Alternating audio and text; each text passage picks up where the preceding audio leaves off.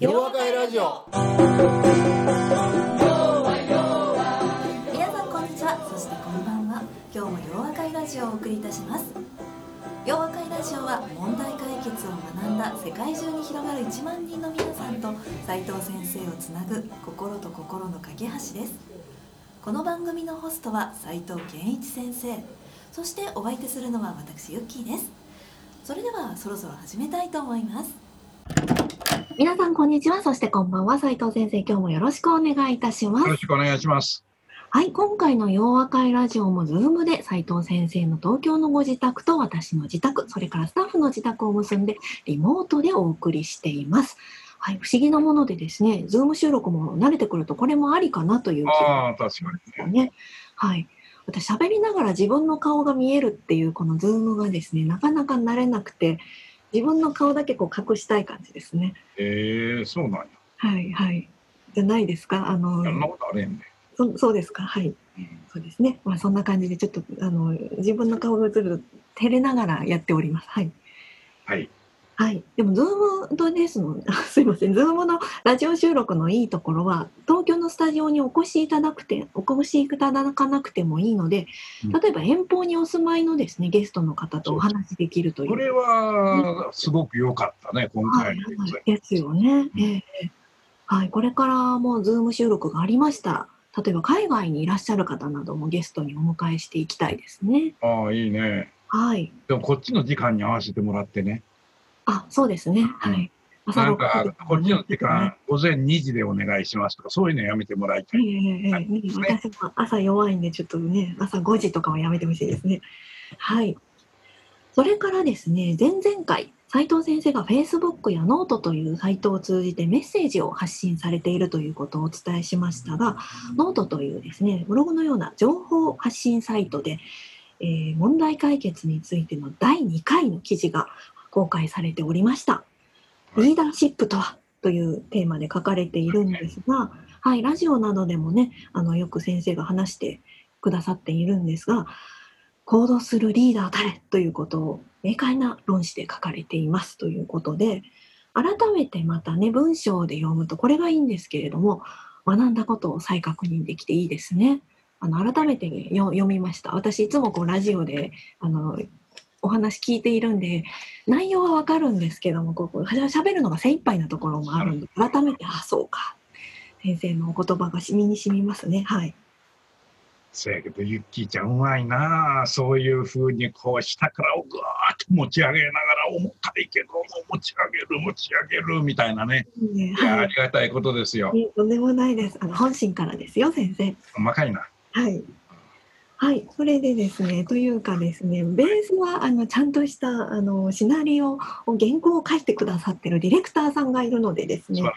はいい、これを私もほうって思った内容がございまして、うん私たちの脳、この頭脳というのは、今回のコロナのようなですね、危機的状況に直面すると、新しい質皮質の脳の島みたいなやつですかね、うん理性的な回路というのが真っ先に切り捨てられまして、うんうん。で感情に基づく判断が優先されてしまうというこなとるほど。ということは物事を論理的に捉える問題解決力がこういう状況ではますます重要になってくるということで身につけて、そして自分のものとして定着させていきたいなと思っております。はい、そんな問題解決力を身につけるですね問題解決実学会なんですが、い。この春の開催は残念ながら中止になってしまいましたが、えはい、秋には実あの開催する予定でいますので、皆様待っていてくださいねというとこですね。ーそうだね。はい、楽しみにしておりますうん。斉藤先生では今日もよろしくお願いいたしよろます。しくお願いします。はい、今回のゲストは森久美子さんに来ていただきましたというか、つないでいただきました。先ほどから待機してくださっています。では森さん、自己紹介をですね、お願いできますでしょうか。はい、こんにちは、えー森と申します。えーはい私、はい、お願いします。えー私は、えー兵庫県にあります、えー人材サービス会社をしております、えー株式会社ハーツネクストというところで、はいえー勤務をしておりまして、うんで、えっ、と、主にですね、営業さんのサポートを、えーしております。はい、ありがとうございます。あの、兵庫にお住まいなんですけれども、ズームなので、あの、つないで出ていただくことができたということで、と私もとても楽しみにしておりました。はい。はい、ありがとうございます。はい。斉藤先生とは？はい、はい。えっとですね、私と斉藤先生との出会いなんですが、えー第7期の問題解決塾で、はいえー、とお世話になりましてで私の会社の、えー代表取締役と取締役の2名がですね、えー、と第3期生になりまして。すごく、はいあのいいよということでおすすめをいただいて、えー、とたまたまその7期が、えー、と大阪で、えー開校ということになりまして、えー直接斉藤先生のお顔を見ながら、えー学びの時間を共有させていただきました。はい。あ、なるほどですね。7期生、大阪で開催してましたね。はい。もう全国先生飛び回ってますもんね。ええあの森久美子さんはね、は。はいい、あの大阪の塾で僕がしゃべる一番前に座ってるねいつも。あもう目の前や。今やったらもうそれこそ飛沫でブワーって飛んでてね、もうコロナが移ってるところになる感じぐらい接近してましたね。あ、なるほどですね。えっ、と、あれですね。砂かぶり席ってやつですね。ののそうそうそうそう。お相撲の、はい。うん一、番いい席っていうことですね。そうです。はいうん。なるほどですね。はい。こんな、えっ、とね、もう、大阪の方とかもね、出ていただけるので、本当に良かったとうん、思います。本当よかっはい。ですね。はい。今日はズーム越しになりますけれども、では早速、斉藤先生の質問をお願いいたします。はい。えっと、私からの質問なんですが、えっと、日々ですね、あの、はい人に教えることってすごく難しいなって、あの、感じることが多いんですけれども、例えば、こう、何度、こう、言っても理解してなさそうだなとか、ええええなんかこう、うまく伝わってないかなっていうふうにこう思うことがあるんですけれども、まあ教え上手な斉藤先生から、その教え上手になるこうコツといいますか、こう極意を教えていただきたいなと思って、た。なるほど。はい。これはね、はい。あーいい質問してるなぁと思って、森さんならではの質問よ。ですね。これであの、極意はないのかもしれへんねんけどね。えひょっとしたら相手によっては嫌なのかもしれへんけど、基本的にはね、愛情なんですよね。あうん。あの、おそらくね、あ人にまあ教えるっていうか、まあ僕がよくちょっとおこがましい教えるっていうのはなんとなくこう上から言うてるような感じになるんで、まあどちらかというとやっぱり自分の考えてることを相手にこう伝えたいなって、大事なことを伝えたいなって、こういうふうに思いながらね、あの、塾もそういうことやるんやけどね、これ面白いことに、えっと、自分でもそうやねんけどね、あ、なんかこう、こういうこと教えなきゃとか、あこの子をなんとかしてやらなきゃっていうふうにね、思っちゃうと、あんまり良くないのかもしれないね。だからむしろね、例えば、まあ、森さんの場合、えっと、先ほど営業支援ということやねんけれども、まあ、その時に、まあ、教えることっていうのは、その、相手の人が営業の場合がひょっとすると多いのかもしれないねんけど、そうすると、この営業の人がお客さんから喜ばれるためには、どういうふうなことを伝えてあげるといいのかなっていうようなところからきっと始まるんやと思うね。つまり何言ってるか言うとな、自分のその、まあ、常に人に教える立場にいる人っていうのは、あの必ずそういう場面に遭遇するのね。で、多くの場合は、やっぱり実力がついてきて、それで多くの場合は人から信頼されるようになってくると、ーおのずとそういうことが相手から期待されてくるようになると思うのね。それで、それを表面的に出すかどうかちょっと別やねんけれども、それでそういうふうにまあ期待されてる時にね、あのここで言うてみたら、えー、大冗談に振りかぶって、いや、教えるっていうのはこういうことやねんから、これをこうちゃんとあんたやらなあかんねんやっていうことじゃないんだな。でちょうど僕が問題解決の考え方をみんなにこう伝えようとしてる時にね企業が10社あると10社とも抱えている問題全部違うね。ねで10社ともそこで会った人っていうのは10人会うたら10人とも考え方も違う考えていることも違う問題の捉え方も違うと。だからその場その場で相手と向き合わなきゃならないってこういうことになるわけやな。ということは自分が考えていることを相手に伝えるということの前にねきっといくつかの質問をしていくことがきっと大事なんだろうと思うかな。それは何のためかっていうと相手のことを知るためなんだよね。それで僕はそうは言いつつもねなかなかそれができにくい。僕っていうのは喋るの好きやからね一旦スイッチ入ったらもううわーって言ってまうね。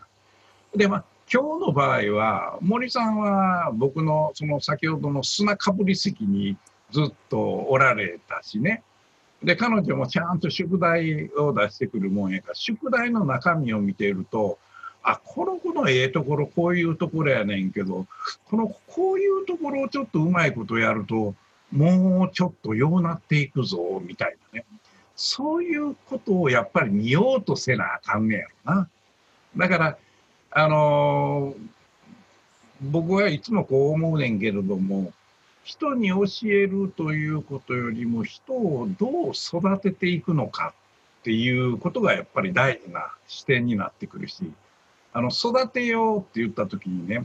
世の中的に言うと例えば職人さんの世界であったりまああるいは普通の世界でもそうか分からへんねんけど俺がこう学んできたこと俺が身につけたのは苦労して身につけたんだからそう簡単には教えたらへんどみたいにねいわゆる意地悪になっちゃうっていう人はこうたくさんいるわけやな。で意地悪になるとやっぱり一方的に言うもんやから結果的に相手の人はなんかこうそこから学べることって全然あれへんなんかいけずなお姉ちゃんやなっていうふうになってしまう。でもこれが相手を育ててあげるとね実力つくと、あの仕事ができるようになるということは楽になるんだよね。これ、例えばポジションのある人から見たら、あの、できるようになると、あ、こういうこともできるようになった。ほんのそのことあんまり見る必要ないわっていうことで、できるだけ、あの、その人の言うてみたら、あの、考え方とか、表現の仕方とか、行動の仕方で、ちょっとどんくさいことって必ずあるんでね。いわゆる悪い癖やな。そういうものに気がつくようにして、なんだ、こここういうふうにしてあげるとええんちゃうのかなって。だから最初にもう一遍繰り返して言うと、やっぱり愛情が大事やし、それで育てる。要するにやっぱりその人に教えるということもよりも、やっぱり育てて、ひょっとしたら自分よりも優れた人間になってくれたら、これは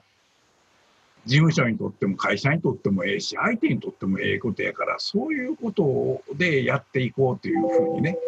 考えるようになると、もうそれだけで相手の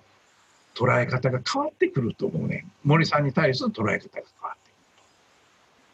くる。だから結局、あの、なんやろな、まあ、僕も一生懸命問題解決のことをこう、塾なんかでみんなに教えようとはしてんねんけどねあのこれは、まあ、斎藤この塾で、えー、大阪でもあの言うたと思うねんけどね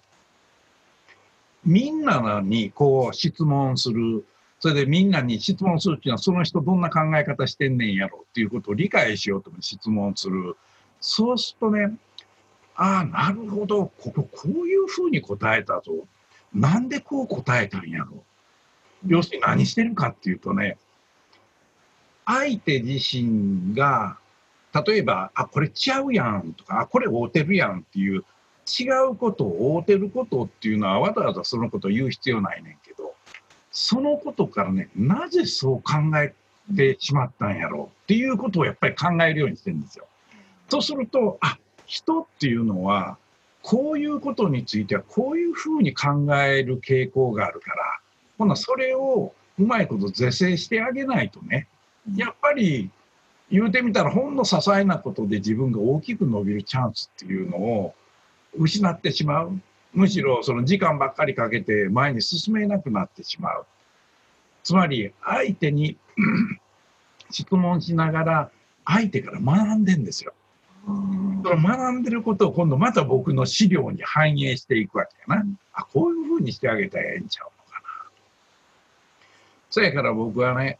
あの、人っていうのはもちろんパッと見ただけで、この人ようできるわっていう人もいるし、あ、この子きっとあかんでっていうような人もいるね。ところが、あかんでやからあかんではなくてね、あ、あかんっていうのはきっとこういうところでうまくやってこれなかったのかもわからへん。ちょっといくつか質問しながらね、この人が自分で気がついていない自分の悪い癖なるものを発見してあげると、こういうところの、こういうふうにすぐ考えてしまう傾向あるけど、こここういうふうに考えるとええんちゃうのかな？っていうふうになっていくとね、これはまさに家庭教師的対応であり、いわゆる赤ペン先生をやっているのと一緒のことやね。うんせやが人の育成っていうのはね、あの個別対応でなきゃならないし、相手のことをよく知らなきゃならないし、相手のことをやっぱり大事にして、この人を絶対レベル上がるとな、周りの人がみんな喜ぶようになるから、この人レベル上がるようにしてあげると、それもできるだけ時間を短いうちにね、まあこれを生産性を上げるということなのか分からへんけれども、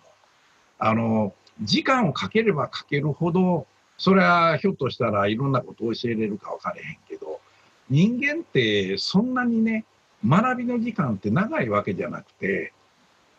それこそ鉄は熱いうちに打てじゃないねんけど、そういう学びたい気持ちになっている時に、割とスピードを上げてね。だから言うてみたら、効率と効果っていう両方を考えながら、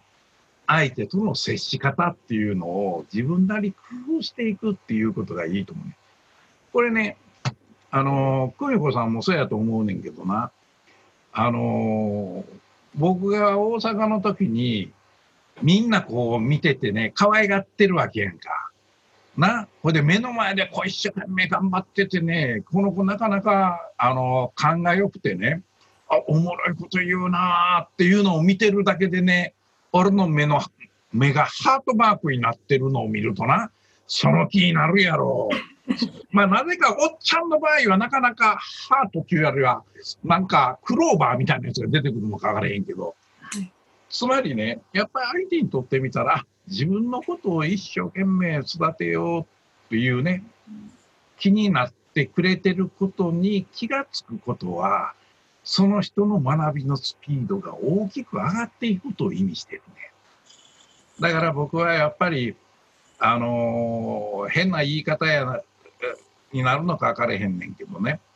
あの自分の自分はやっぱり教育が好きやっていうような人たちって割とあのそういう話は聞くことはあんねんけどねでもあんた愛情がないのにそれ教育できへんのちゃうのかなって心の中で思ったりするねそやから愛情はもう最低限っていうかこいつがない限りね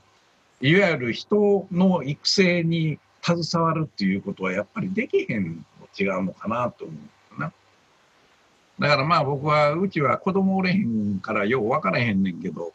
あのきっと愛情を持ってその人のために自分の子供のためにどうすればこの子が世の中に貢献できるんやろうっていうようなことを考えてねでいろいろあの聞きたくないことも言うてあげるようになっていくときっとあのなかなかそれは理解されにくいところもあるか分からへんけどある時にあの自分の親のあの一生懸命やったことに気がつくっていうことでそこで大きくこう飛躍したりするんちゃうのかなと思うね。だから僕はなんかよう分からへんけどまあ、森さんは教えるのがうまい、人を育てるのがうまいってこう言われててね、あの、それはやっぱり何やったんやろうなって昔から前のあのコンサルティング会社にいる時から考えてみると、やっぱり人を一人一人見てたと思うね、割と。だからその人の癖を知ろうとかね、その人のいいところを知ろうとか、いうことやな。それでもう一つ、あとね、僕今、自分のクライアントのところでミーティングするときによく言うねんけどね、まあ、質問力のところで、相手の人たちのやっぱり考え方の間違っているところなんかあるわけやな。で、その時にね、あの、うまいやり方っていうのは、普通自分のクライアントに対して、いや、その考え方あんまり良くないので、こういうふうにしたらどうなんですかねっていう言い方って普通よくしちゃうわけよ。でも、それほど相手を怒らせるコメントはないのね。うん、ほんとはどないすんの？つまりな、相手に自分の間違いを気づかせるようなヒントを投げかけることがすごく大事なの。これは例えばそのやり方っていうのは、例えば、いや、自分の別の業種でね、別のクライアントさんの時に、なんかこういうことをやられてて、それでうまくいかなかったっていうことがあったんですよねっていうような、相手の人が、あ、それってなんか俺もよう似たことやってんのかもしれへんな。つまり、みんな自分の間違いを直接言われるのではなくて、ヒントとして言われた時ほどね、学びの効果はすごくある。だから僕はいつも、まあ割と僕ストレートに言うことが多すぎてね、それ反省せなあかんねんけども、でもできるだけ相手にその自分で気づかせる、自分の間違いに気がつかせるようなヒントとか事例とか、そういうことを述べる。っていうのはすごくいいと思うね。それでそれは結果的に最初の久美子さんの質問にあったようにどういうふうにすると人っていうのは育つんでしょうねっていうのは結局は今の事例で言うたように一人一人をやっぱり見てるんですよ。で、クライアントの人にもいろんな人がいるんでね、あのーすごく謙虚に自分で学ぼうとすることがよくにじみ出てくる人は、それこそそんな遠曲的になアプローチは必要ではなくてね、きっと、いや、こういうことをやるとなんか随分うまくいくみたいですよ、みたいな。なんかそういう言い方をこうしてあげたりするということでね、あのー、その人の伸びるスピードは変わってくるに違うのかな。だから、あの、人の育成っていうのは、ものすごく難しいんだろうと思う。それは人によって違うからよ。それでまさに自分が言うたことで相手がどう答えたかによってその次にどういうことを言うてあげるともっといいかっていうとこれまた質問力のことをやってると一緒になるね。なるほど。はい。だからまさに人の育成っていうことほどすごくチャレンジングやし、すごく勉強になるし、すごく難しいことはないと思う。だから、意味軸もね、久美子さんが、まあそういうこと、そういう、あの、人の育成ってどうしたらいいんですかね？っていうようなことを質問に挙げたっていうことはね、これは自体が非常に価値のあることやと思うよ。もうだからますます見どころあるわけや。ありがとうございます。そうですね。あなるほどと思いました。はい。なんとなくね、えーと、教えるっていうと自分がこう話すことが多いのかなと思うんですけど質問をしていくところの質問力につながっていくのかというのはああって目から鱗ですね。うん、はい、だからやっぱりなんか相手のことを聞いてあげるっていうことなんやろうな。それでただ単にね、聞き役じゃなくて、ここが質問力を学んでる、問題解決を学んでる人たちのいいところやと思うねんけどね、やっぱりあの、聞き手であると同時に、その内容から相手にさらなる気づきを与えるための問いかけとか、うんコメントをするというね、こういうかなり高等技やと思うね。なんか、もちろん世の中は一般的にね、いや、聞き手になってあげると、相手はなんか自分でわーって喋って、それで満足できるんですっていうようなこともあるみたいやねんけど、はいこ。れはもちろんそれはそれであるかわけない。それはあんまり育成とは関係ないと思う。あまあ、一時的にその人の、まあ、気持ちを良くしてあげるということぐらいなのかなって思ったりするね。でもやっぱり僕ら、あのーー学ぶ、学びを経て、自分なりに正しい考え方とか、正しい表現の仕方とか、正しい行動の仕方を学んだ人はね、これはもうその時点で、他の人たちに自分の考えなどを伝えていく責任が発生していることを意味するのかねな。はいだからまさにあの自分で学ぶっていうことはそういう言うてみたら能力を得ることができたわけやからその能力はまた人のために尽くさなあかんあ伝えていかなあかんということを意味してるんだろうね。だからこれがね、全然できへんやつが僕ね、ちょっとどういうふうに教えたらええかって。うん、君教えん方がええんちゃうかみたいなことを、普通やったら言うねんけど、まあ、あの、そういう人はさすが僕には聞けへんと思うな。今だかっておれへんわな、今のところは。で ね、斉藤先生から教わってきたことを人のために尽くさないとということで人にもこうねどんどん分けていって